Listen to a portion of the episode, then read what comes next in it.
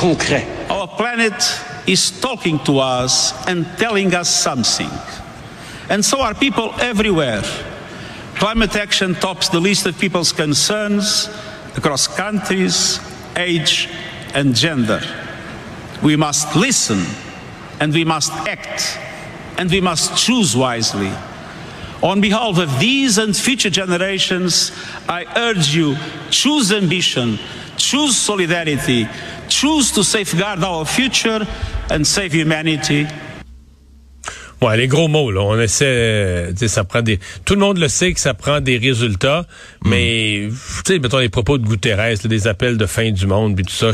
Je, suis triste de dire, je pense qu'il n'y a plus personne qui écoute ça. Là. Je pense qu'on est à l'étape où les constats sont faits, et euh, autant au G20 que c'est les grands pays. C'est qu'est-ce qu'on va pouvoir obtenir comme euh, comme effort de la Chine, qu'est-ce qu'on va pouvoir obtenir comme effort de l'Inde? Évidemment, pour pour que les pays euh, les, les, les, les, pays comme le Canada, les États-Unis obtiennent des efforts des autres, ben il faut soi-même donner l'exemple. Mais euh, dire, le Canada pourrait se sacrifier beaucoup si la Chine et l'Inde prennent pas ça au sérieux. Euh, on n'aura pas les, euh, on, on, va être déçu des résultats. Il y a des pays beaucoup plus gros. Le Canada, pour, on pourrait dire par rapport à sa population, le Canada, parce qu'il est un producteur de pétrole, est un, un pollueur important. Là, oui. Mais euh, c'est euh, comparé à la Chine, comparé à l'Inde en population, ben, des pays qui sont en forte croissance, où il y a une classe moyenne là-bas qui veut commencer à avoir un véhicule, etc. Donc on s'entend que nos efforts ici ou nos sacrifices, on pourrait demander ici des sacrifices terribles à notre population qui seraient vite annulés euh, s'il n'y a pas des actions aussi à l'autre bout du monde. Et, et c'est le réalisme des cibles aussi. Est-ce que les cibles qu'on fixe, c'est vraiment réaliste? L'Inde a déclaré là, au cours des dernières minutes, ben nous autres, c'est 2070. Là. Oubliez Pour être carboneux, toi. Alors que, alors c'est l'objectif, c'est 2050. La Chine a dit 2060. Puis l'Inde a dit 2070. Ouais. Donc, euh... j'avais, j'avais, à un moment donné cette discussion-là avec du Trisac. Est-ce que, est-ce que selon toi, est-ce que, est-ce qu'il n'y a pas aussi une espèce d'hypocrisie? Parce que tu sais, euh, tous ces leaders-là voyagent en avion, en jet privé. Il y en a 400 là à la COP 26, mais, alors qu'on nous demande mais de faire comme, nous, comme citoyens de faire des sacrifices. Mais Alexandre, souviens-toi du pacte. Le pacte ici, qui était une très belle initiative de Dominique oui. Champagne, mais la grande majorité des signataires que moi je connais, là, moi j'avais refusé de signer ça, à l'époque je suis pas, mais mais je veux dire, la grande majorité des signataires que je connais, c'est des gens qui font dans leur vie, là, tout, ah bon, plusieurs parce qu'ils sont riches ont une auto électrique, là, des artistes, tout ça, les auto électriques, c'est très, très à la mode, mais sinon, mm -hmm. plusieurs ont un chalet. Oui. On s'entend que ça, tu peux pas avoir de deuxième résidence. T'es dans l'urgence climatique, tu as une résidence, pas trop grosse si possible. Les voyages, mais là, on oublie ça, les voyages. Là. Au minimal, des voyages, des endroits à la proximité, mais tu peux pas te retrouver en avion tout le temps puis aller en Floride. Mais il y avait un paquet de signataires du pacte qui prenaient l'avion tout le temps. Bon, euh, c'est pas, non, mais c'est pas sûr que ça avait été caricaturé à l'époque, mais c'est parce que c'était un peu caricatural. C'est-à-dire que la, la meilleure oui. solution au changement climatique, c'est d'être pauvre, là. C'est de pas avoir les moyens de rien faire, de rester chez soi, puis de manger les aliments locaux, de manger des patates, puis euh, du jambon qui a été produit dans ton village. C'est ça qui est bon pour les changements climatiques, mais est-ce que c'est comme ça que les gens veulent vivre? Euh, je suis pas certain. Est-ce que ça serait accepté si un parti politique arrivait avec ça comme programme? Oh euh, Est-ce qu'il serait élu? Je suis pas certain. Donc, je pense pas. Ben c'est ça, et c'est là qu'il faut, euh, c'est là qu'il faut essayer de réconcilier le, le, le souhaitable et le faisable. C'est là qu'il faut essayer de réconcilier qu'est-ce que la science va nous permettre, qu'est-ce que la technologie va nous permettre. Mais oui, il faut une volonté politique. Les affaires arriveront pas toutes seules. Mais tu sais, l'idée du, euh, d'ailleurs, les premiers les, les, premiers euh, qui sont en contradiction là-dessus, c'est triste à dire, mais ce sont les jeunes.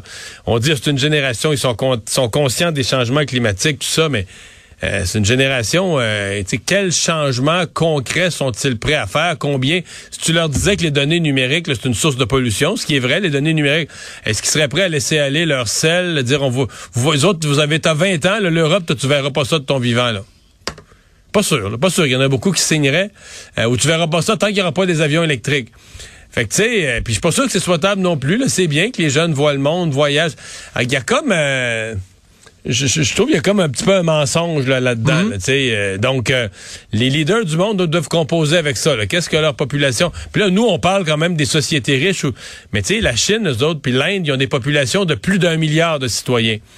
Et que le gouvernement peut bien aller à un micro puis sur la planète dire au monde ce qu'ils veulent entendre, mais après ça, il faut que tu livres la marchandise, il faut que tu le fasses arriver, là, ce que tu ce que tu proposes, il faut que tu le fasses arriver dans une population d'un milliard. Tout savoir en 24 minutes. Alors qu'à l'échelle mondiale, Mario, on a dépassé les 5 millions de morts de, la, de la COVID. Là, euh, chez nous, 497 cas pour le bilan d'aujourd'hui, deux décès supplémentaires, huit hospitalisations de plus pour un total de 244, cinq de plus aux soins intensifs pour un total de 67. Et ce qui marque la journée, c'est c'est les assouplissements pour les bars euh, et les restos notamment qui vont pouvoir euh, maintenant accueillir des clients à leur maximum euh, au maximum de leur capacité. Faudra respecter quand même la distanciation d'un mètre entre les tables à moins que ce soit des tables séparées par des cloisons et c'est le retour du 3 heures en farm. Parce que euh, pendant la, la, la, réouverture euh, graduelle de ces établissements-là, ben, les bars devaient fermer à deux heures et l'alcool devait arrêter d'être servi à une heure. Et, et là, on, entend de plus en plus des voix s'élever aussi concernant, euh, par exemple, le chant et la danse qui demeurent interdits. Le passeport vaccinal, bon, ça, ça reste nécessaire pour entrer dans les établissements. Mais voici les commentaires de Peter Sergakis, président de l'Union des tenanciers de bars du Québec. C'est pas à bonne direction, mais c'est pas suffisant. Il faut qu'on finisse avec toutes les restrictions, là. comme euh, euh, passeport vaccinal, euh, la danse, ça livre les fêtes, le monde, ils font les réservations, les parties, là, c'est assez, là, ça fait deux ans qu'on souffre, là. Ouais, ça, les parties de Noël, c'est pas réglé. Non. en fait, techniquement, c'est pas vraiment possible. Il faudrait faire des... Parce que tu peux pas avoir plus que 10 personnes à la table de trois adresses. Des petits parties. Mais comme dans les milieux de, ouais, mais comme dans les milieux de travail, la plupart, à part que des couples qui des fois travaillent les deux à la même place, mais dans la grande majorité des cas, il faudrait être des tables de trois. Si tu fais un party de bureau, pour avoir pas plus que trois adresses à la même table, il faudrait que tu fasses des tables de trois. Ça va se coucher de bonne heure. Ouais, ouais. C'est pas, pas dans le sac, ça. Ça, c'est pas. Euh, mais on, semble dire quand même du côté des autorités que là, on comment dire, on y va une étape à la fois. Euh, que donc, euh, là, aujourd'hui, 1er novembre, il y a un certain nombre de dispositions de, qui mhm. entrent en vigueur, euh, les, heures de fermeture, le pouvoir de, de, la possibilité de remplir à capacité. Et que, bon, peut-être que dans les semaines à venir, il y aura d'autres assouplissements. Il y a les propriétaires de karaoké, entre autres, qui espèrent ça. Ben, oui, puis je t'entendais, Mario, en entrevue aujourd'hui, justement, avec une propriétaire de bar de karaoké. Puis euh, euh, ton feeling, c'est quoi? Est-ce qu'il paye encore pour euh, la négligence, par exemple, de ce bar de Québec? Là, ben, moi, j'ai posé la question directement, puis la réponse, j'ai même pas eu le temps de finir ma question, que la réponse est un gros oui, affirmé et pesant. C'est-à-dire, vraiment, j'ai senti une impression de de désarroi, de désespoir, une certaine colère aussi de dire mhm. c'est c'est démesuré là, ce qu'on paye les karaokés pour une activité quand même. Parce que je sais pas si tu te souviens quand les karaokés étaient menacés de fermer, ils avaient mis en place toute une série de mesures et notamment les gens qui étaient des habitués des bars de karaoké traînaient leur leur moumoute là, tu sais la, la, sur le micro là, c'est ça la, la, mousse sur le micro. Les gens traînaient leur propre mousse, etc. Donc il y en avait trouvé des. Je pense que quand tu, tu pouvais l'acheter la première fois que tu allais chanter, tu l'achetais pour une coupe de puis après ça, ben tu la, tu la gardais, là, tu la traînais avec toi. Donc il y avait des, euh, il y avait des solutions qui étaient possibles. Et je pense que quand on regarde l'ensemble de ce qui se passe dans les bars, puis euh, là, on, va, ouvrir jusqu'à 3 heures du matin, je dire entre 2 et 3, quand les gens ont bu un peu, euh, jusqu'à quel point on respecte encore complètement et totalement toutes les mesures sanitaires. Je pense qu'il va falloir, va falloir assouplir un peu là une semaine importante euh, dans les CPE, Mario, cette semaine. Les éducatrices en garderie qui sont en, grève. Ben, D'abord, Montréal et Québec et dans plusieurs régions, il y a des milliers de parents qui devaient se trouver ce matin euh, une alternative, des piquets de grève qui se sont dressés devant plusieurs garderies. Et euh, là, demain, Mercredi et jeudi, ce sera autour des 11 000 travailleuses affiliées à la CSN de, de faire la grève. Et vendredi, encore une fois, la CSQ, donc tout comme, tout comme aujourd'hui. Et, la question des salaires, c'est au cœur du conflit. Parce que même si on a annoncé des, des hausses, là, d'une bonification d'au-delà de 20% de la part du gouvernement, il y, a toute la question de, bon, à qui vont ces hausses-là? Euh, non seulement aux éducatrices, mais on souhaiterait élargir aussi à, tous ceux et celles qui sont dans, cette, dans cette euh, là Mais il y a des gros problèmes là-dessus. Oui. Parce que les éducatrices, OK, ils ont une formation et au départ, la négociation portait sur les éducatrices. Là, mhm. c'est le syndicat qui vient de l'élargir à tous nos employés, et tout ça. Mais là, moi, je suis obligé de dire, un instant, là, pas que j'en ai contre les gens qui travaillent en cuisine ou qui font d'autres tâches, entretien ménager, puis Mais on a dit on manque d'éducatrices, on va donner des augmentations de salaire là, très importantes, là, du 20% aux éducatrices. OK? Mais par exemple, les gens qui travaillent dans les cuisines, là, Alexandre, il y a des gens qui travaillent dans des cuisines de, de, de, de, de centres de détention, des gens qui travaillent dans des cuisines de CHSLD, il y a des gens. Tu vois, il y a plusieurs établissements publics où il y a des cuisines. Là, euh, est-ce que tu vas dire, ben, parce que vous autres, vous travaillez en compagnie d'éducatrices qui vont avoir une bonification salariale parce qu'on l'a considéré, vous allez avoir une augmentation que les gens qui travaillent dans les cuisines de CHSLD ont pas? Tu sais, je sais que c'est tannant au gouvernement parce qu'il faut penser à tout, puis c'est jamais simple, mais il faut penser à tout. Ben oui. Et c'est une chose de dire, on va, on va donner une bonification aux éducatrices, mais c'est pas vrai. Là. Le, le, raisonnement actuel de dire, ben là, nous autres, on travaille comme une équipe dans le CPE.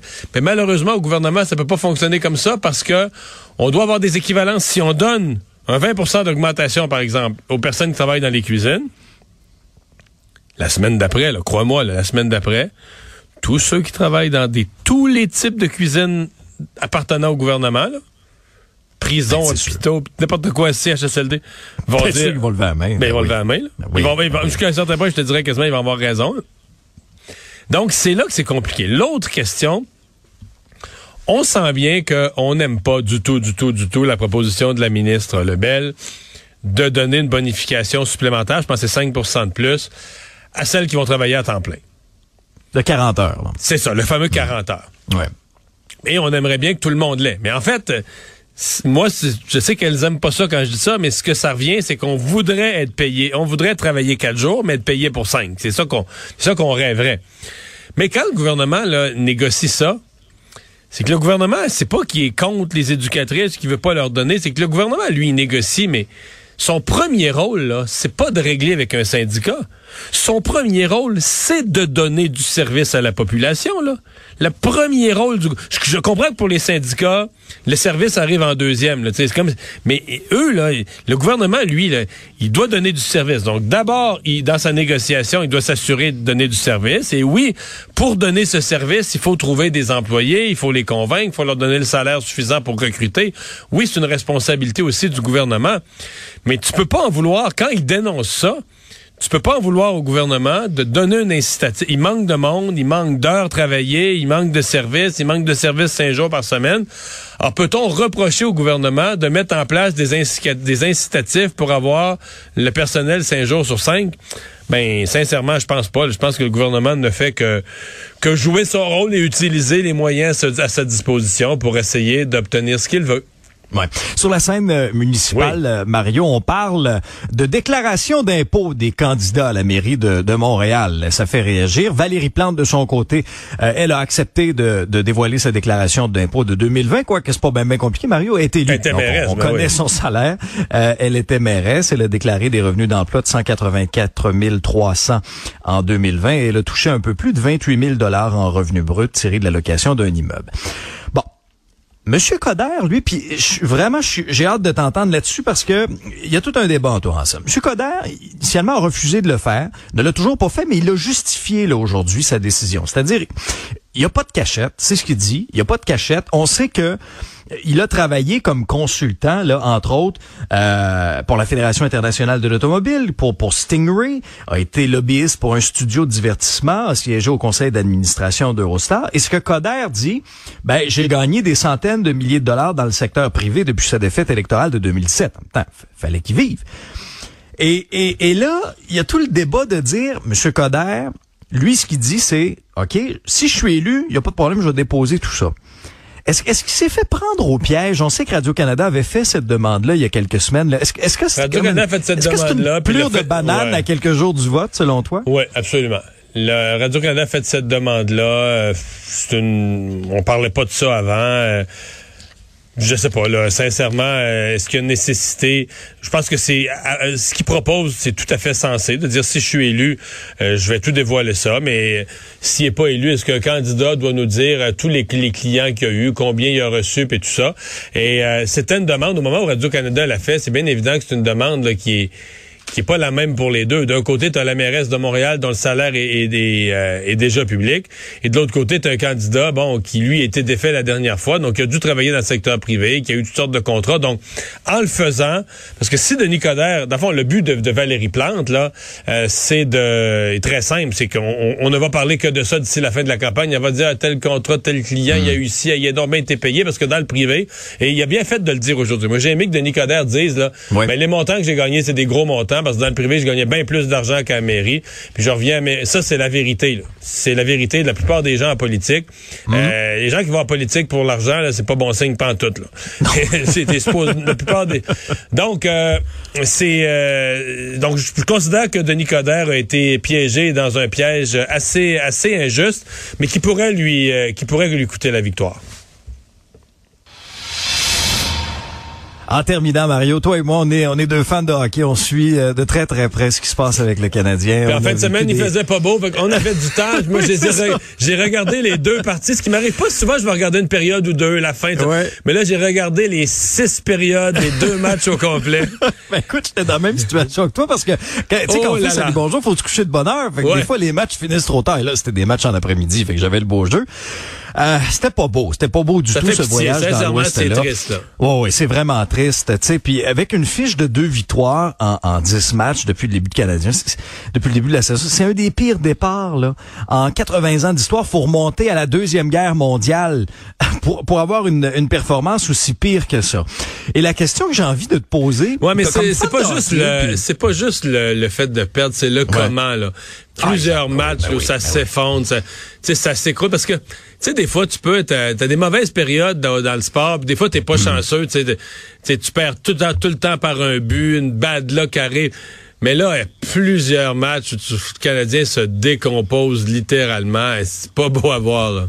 Alors, tu sais, puis il y a des lacunes à l'attaque, il y a des lacunes à la défense. Je comprends que, bon, euh, euh, Weber n'est pas là, Price n'est pas là, Edmonston n'était pas là, mais, mais c'est vrai que le château de cartes est en train de s'effondrer comparativement à, à notre présence en finale de la Coupe Stanley. Quelques nouvelles en rafale. Euh, Aujourd'hui, c'est quand même gros. Là. Cole Caulfield retourné à Laval. Euh, Paquette est suspendu deux matchs pour son geste sur Trevor Zergas. Déjà qu'on n'avait pas beaucoup de profondeur au centre. Et Perrault Là, on a perdu ça, Mathieu. Perrault qui a un problème Ben à oui. un œil. Puis, C'est euh, le seul qui nous a offert un peu de, de, tu sais, de joie, souviens-toi, à son match de trois buts là, au Centre Bell. Euh, co- comment tu expliques ce qui se passe? Est-ce que c'est relié, selon toi, à la situation contractuelle de Marc Bergevin? Parce que des fois, on dit quand ça va bien en haut, ça va bien en bas. Puis quand ça va mal en haut, ben Ouais. ça a peut-être des, des Je pense répercussions aussi en bas. Je pense qu'il y a trois choses. Euh, D'abord, je pense sincèrement que oui, là, il y a, il y a une, une espèce d'incertitude, il y a un flottement au-dessus de l'équipe qui se répercute tous azimuts. Ça, je pense qu'il y a ça. Deuxièmement, je pense qu'il manque des grands frères. là. Euh, Weber, Price, des, des présences rassurantes, des joueurs matures. Ah, il manque de leadership dans le vestiaire, il manque de caractère quand l'autre équipe compte un but. Bon, c'est pas la fin du monde. C'est 1-0, on peut en compter un, nous autres. C'est l'espèce d'effondrement qu'on sent, les épaules qui tombent. Je pense qu'il y a un bout qui est de ça. Puis je pense aussi que, ben là, là, c'est sûr qu'on revient un peu à Marc Bergevin, mais je pense que le Canadien a sur la glace une équipe là, qui, qui, qui, qui, limite d'être du calibre de la Ligue nationale. Je veux dire, euh, c'est, il manque. Il manque de talent, il manque de bons joueurs aussi, notamment à la défense. Là, il manque de, de, de seniors. Euh, bon, est-ce qu'on peut penser que les jeunes vont euh, prendre du galon puis aller à mi-ça? Mais mettons cette semaine là. Highlanders, tu regardes la qualité de la défensive des Highlanders, tu me demande même si le Canadien peut compter un but, sincèrement, à part qu'un tir dévié ou une chance, là. Tu dis, est-ce que le Canadien peut sincèrement, dans l'état de l'attaque, compter un but contre les Highlanders, j'en doute. On Euh, est sur Détroit. ben là, Détroit, euh, ça devrait être le match facile de la semaine. Le problème de Détroit, c'est que c'est le match retour de voyage. Et s'il y a une chose désastreuse dans l'histoire du Canadien, C'est vrai. c'est le premier match quand tu reviens d'un voyage, d'un long voyage dans l'Ouest. Hey, résumé l'actualité en 24 minutes, mission accomplie.